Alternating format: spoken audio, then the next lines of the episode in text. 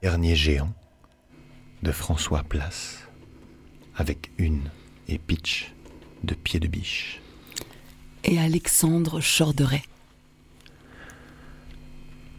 C'est au cours d'une promenade sur les docks que j'achetai l'objet qui devait à jamais transformer ma vie. Une énorme dent, couverte de gravures étranges.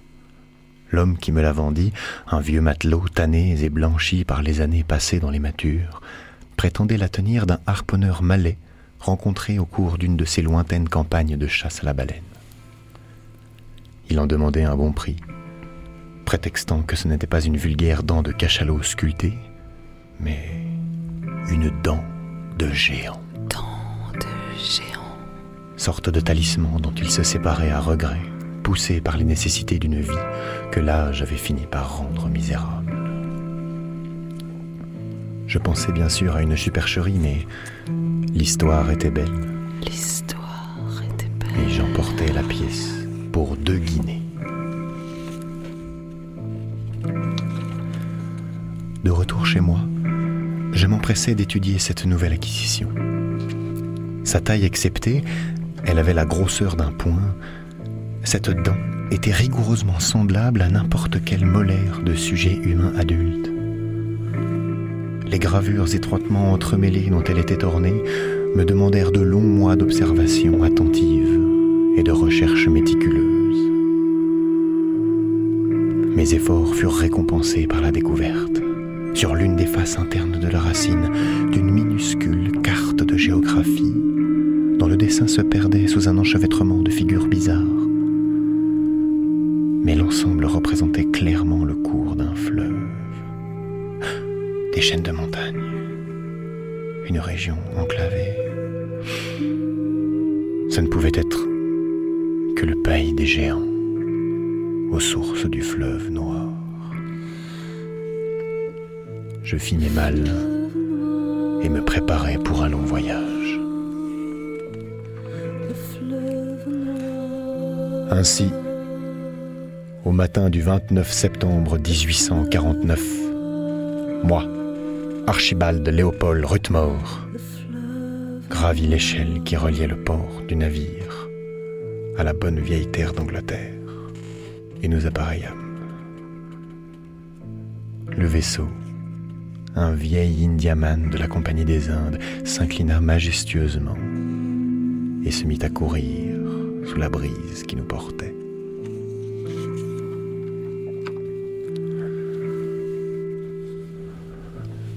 Cabine où je logeais était étroite et nauséabonde, et les cloisons de bois craquaient affreusement à chaque oscillation de la coque.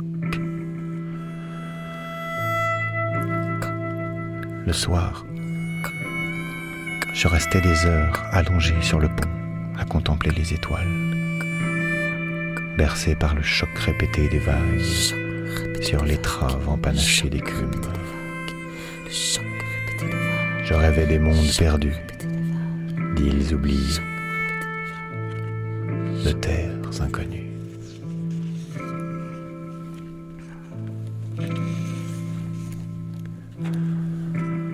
Après deux mois de navigation sans obstacle notable, nous commençâmes à remonter le fleuve noir.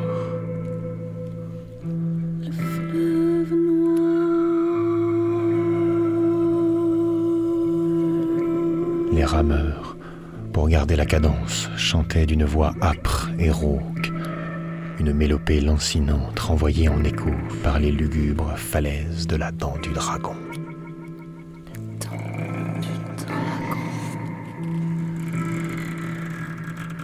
Les falaises se rapprochant dans le cours supérieur du fleuve, le courant devint de plus en plus impétueux, bondissant à travers une série de rapides. Il fallut décharger porter les bagages au prix de mille difficultés le long des rives escarpées et aller, à force de bras, nos esquifs ballottés entre les écueils. Ballottés entre les écueils. Deux hommes périrent dans cette malheureuse affaire, happés Happés par le tourbillon des eaux sombres. des eaux sombres. La jungle nous submergea de ses miasmes fétides, saturé d'odeurs lourdes, d'humus et de moisie. Nous naviguâmes près de 15 jours dans la pénombre de ce tunnel de verdure. Le cours du fleuve était encombré de branches cassées, de bois flottés à demi pourrissants, de lianes pendantes comme de sinistres chevelures. Les hommes épuisés renaclaient je renvoyais le gros de la troupe sur les barques et continuais à pied avec les plus vaillants. Les journées, semblables et mornes, se succédaient dans une atmosphère moite de vivarium. Il nous fallait sans répit enjamber des racines gluantes, glisser sur des cailloux tranchants, Cailloux tranchants. patauger dans des marécages infestés de sangsues, endurer les piqûres des moustiques Des moustiques et des fourmis. et des fourmis. Les piqûres des moustiques et des fourmis. L'expédition tournait au calvaire.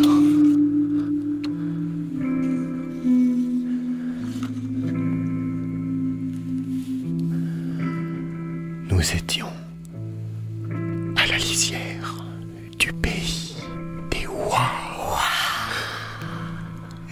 tribu,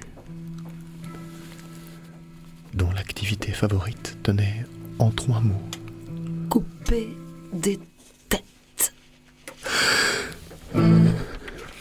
Une nuit, je fus réveillé par des hurlements à vous glacer les sangs. Depuis le bosquet de fougères géantes qui masquait mon couchage, j'essayais impuissant au massacre des hommes de mon expédition. Les Wa méritaient amplement leur réputation. Ils avaient encerclé le campement, invisibles et silencieux, puis frappé avec la rapidité foudroyante du cobra. L'homme de garde à qui j'avais confié mon arme fut tué avant même de pouvoir donner l'alarme. L'embuscade n'avait pas même duré une minute. Ils disparurent aussi rapidement, rendant la jungle au bourdonnement des insectes et au jacassement des singes. jacassement des singes. Rebrousser chemin, c'était courir au-devant d'une mort certaine. Les Wa rôdaient toujours dans les barrages. Ajouter à leur macabre collection ma tête coiffée d'un haut de forme n'allait sûrement pas pour me déplaire. Mais je résolus tout de même de garder le plus longtemps possible sur mes épaules mon haut de forme et de marcher vers le nord. Le terrain s'élevait continuellement. La jungle céda peu à peu la place à une végétation plus clairsemée. Devant moi se dressait une formidable barrière rocheuse et au-delà resplendissaient les crêtes enneigées d'une chaîne de montagnes. Avec le peu de nourriture qu'il me restait, c'était folie que d'espérer traverser pareil obstacle.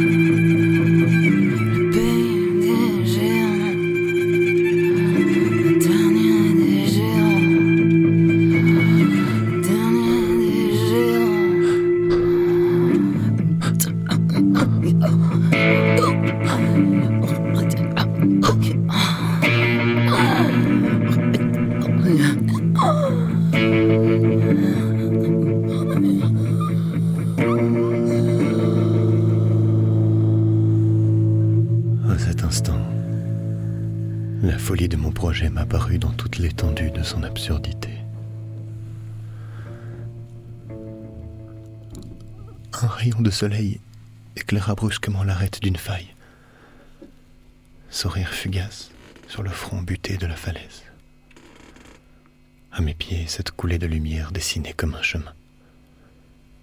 Je pensais vivement la tête et aperçus creusés dans la pierre des traces de pas monstrueuses.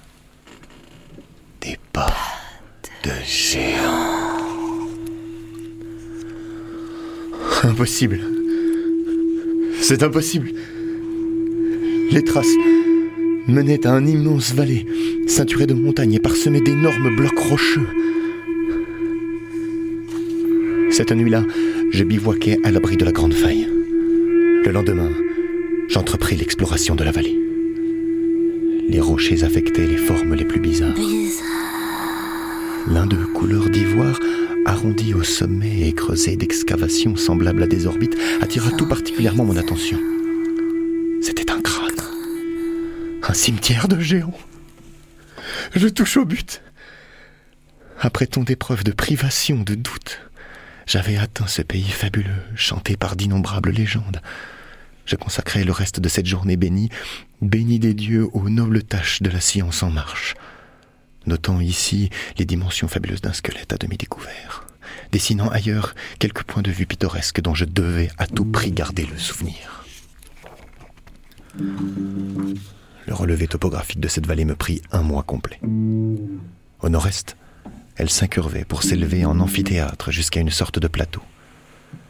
J'escaladais degrés après degrés, les marches de cet escalier cyclopéen. Depuis longtemps, je ne me nourrissais plus que de lichen ou de racines additionnées d'un peu de sucre, buvant l'eau accumulée au creux des rochers.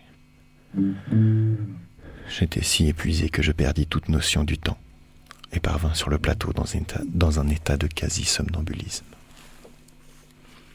D'énormes piliers semblaient soutenir le ciel. À bout de force, je sombrais dans un profond sommeil.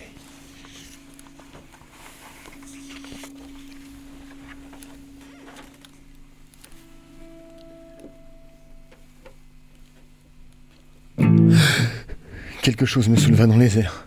Quatre énormes têtes entièrement tatouées me contemplaient avec insistance.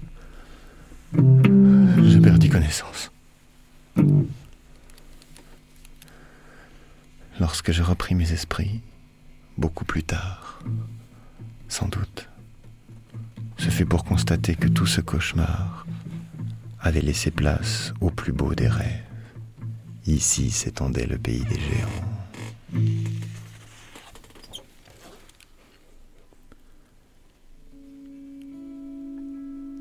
Dès le début de notre rencontre, ils prirent soin de moi comme d'un enfant. Je me souviens de nos premiers vrais échanges lors d'interminables veillées nocturnes. Des nuits entières. Leurs voix s'entremêlaient pour appeler une à une les étoiles.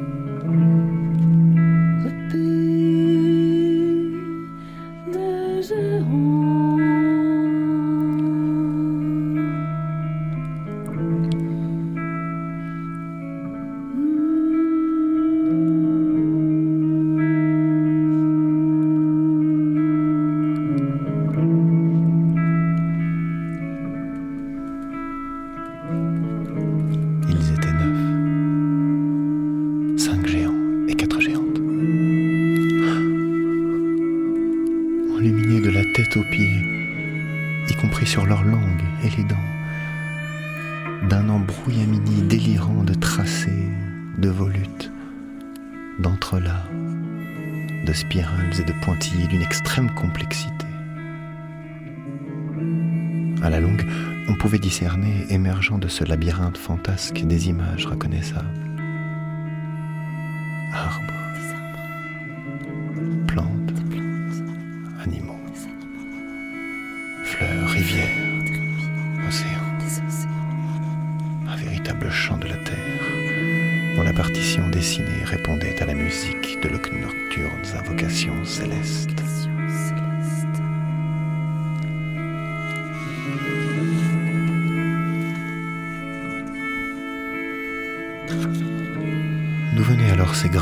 Qui couraient de la plante de leurs pieds jusqu'au sommet de leur crâne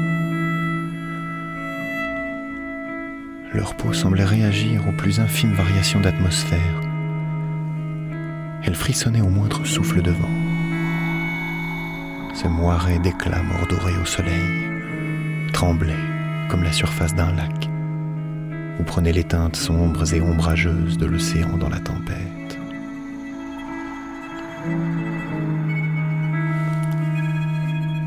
Je compris alors pourquoi il me regardait parfois avec pitié. Davantage que ma petite taille. C'était ma peau muette qui les peinait. J'étais un être sans parole.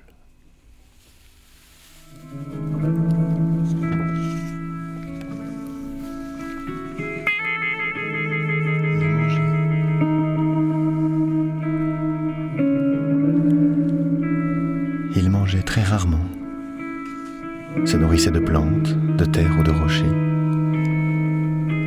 Je riais à les voir faire leurs délices d'un millefeuille de schiste saupoudré de mica ou couvert d'un regard gourmand un morceau de calcaire rose. Calcaire rose.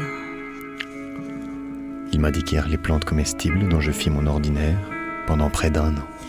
Calcaire rose. Ils me construisirent pour l'hiver une cabane de roches et me donnèrent en guise de couverture un morceau d'un de leurs invraisemblables manteaux tissés de plantes, de mousse et d'écorces de toutes sortes, dégringolant en cascade depuis leurs vastes épaules. Ces manteaux donnaient à leur silhouette des allures de roc recouverts de sombres forêts. Ils portaient comme des bijoux de lourds blocs d'ombre et ne se séparaient jamais de ces énormes massues faites de troncs d'arbres fossilisés. Leur origine me plongeait dans des abîmes de perplexité. J'identifiais les stries régulières ornant leurs poignets comme des successions de périodes de veille et de sommeil. Selon mes calculs, ils dormaient près de 200 ans pour des périodes de veille de 3 ans au maximum. Au printemps, pendant des jours et des jours, je les vis se mesurer en joutes courtoises. Il y avait des lancers de rochers, des concours de sauts, de danse ou de lutte. La nuit, ils célébraient joyeusement le cycle des saisons, la course des astres, les mariages sans cesse contrariés de l'eau, de la terre, de l'air et du feu. Ils semblaient parfaitement et immuablement heureux. Mon regard se perdait au-delà des cimes éclatantes, cherchant en vain le gris perle des ciels londoniens. Il y avait près de dix mois que j'étais parmi eux. Mes amis géants perçurent sans mal mon changement d'humeur. Eux-mêmes souhaitaient me remettre sur le chemin du retour. Car après la parade devait venir le Jean, Parade, le temps des jeux amoureux. les jeux de l'amour. Antala et Géol furent chargés de me raccompagner aussi loin qu'il leur serait possible. Possible. Je me tournai une dernière fois vers mes amis, les yeux baignés de larmes. D'après mes calculs, nous pouvions aisément gagner en traversant les hauts plateaux tibétains, les steppes de l'Asie centrale. Juchés sur leurs épaules. Je voyais défiler le paysage, 40 pieds plus bas. Sous chacune de leurs enjambées aurait pu se nicher un village entier. Ils marchaient la nuit, rapides et silencieux comme des nuages poussés par le vent. Le jour, ils s'allongeaient, prenant l'aspect d'une colline ou d'un rocher couvert de mousse. Depuis deux ou trois nuits, ils avaient repéré au loin une caravane qui se dirigeait droit sur nous. Je leur fis tristement mes adieux. Sur la joue d'Antala coulait une grosse larme de géant. Grosse larme de géant. J'entendis la rumeur de la caravane bien avant de la voir s'approcher. C'était comme une ville en marche, une multitude noyée dans un nuage de poussière. À son approche, je distinguais la masse sombre et oscillante des chameaux lourdement chargés, encadrés par des cavaliers emmitouflés d'épais manteaux. Le chameau. Et Le tout cela cavalier. bramait, hurlait, Bramait, beuglaient, éructé, blatéré, ruminé. Oh, ruminé. Dans les effluves de sueur âcre, de crottins, de cuirs et de lait caillé sous une chape d'air chaud, zébré de mouches et de moustiques. J'avais trouvé le monde des hommes. Moustique. J'accompagnais la caravane sur près de 700 milles à travers les steppes. Après quoi, j'obliquais vers Irkoutsk. Fini par me procurer des chevaux, un traîneau, un crochet et les indispensables sauf-conduits pour éviter toute curiosité malveillante de la part des autorités.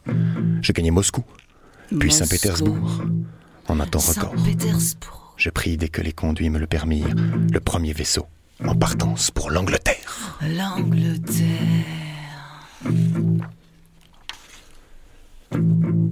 C'est avec une joie indicible que je franchis le seuil de ma chère maison. Exactement deux ans, sept mois, trois semaines et cinq jours après l'avoir quitté. Et dès le lendemain, Archibald Léopold Rutmore se mit au travail. On s'étonna de mon silence, de mes refus réitérés de toute mondanité, de ma porte obstinément close à toute visite importune. Le monde était à nouveau dans les dimensions rassurantes de mon cabinet de travail. La pendule y égrenait les heures et ma plume volait sur le papier. Mes écrits paraîtront sans doute sur l'antenne de Radio Grenouille sous peu. Je pourrais vous conter la suite de ce qu'il advient des derniers géants. Un texte de François Place, musicalement accompagné par Pied de Biche. Archibald Léopold Rutmore, alias Alexandre Chorderet.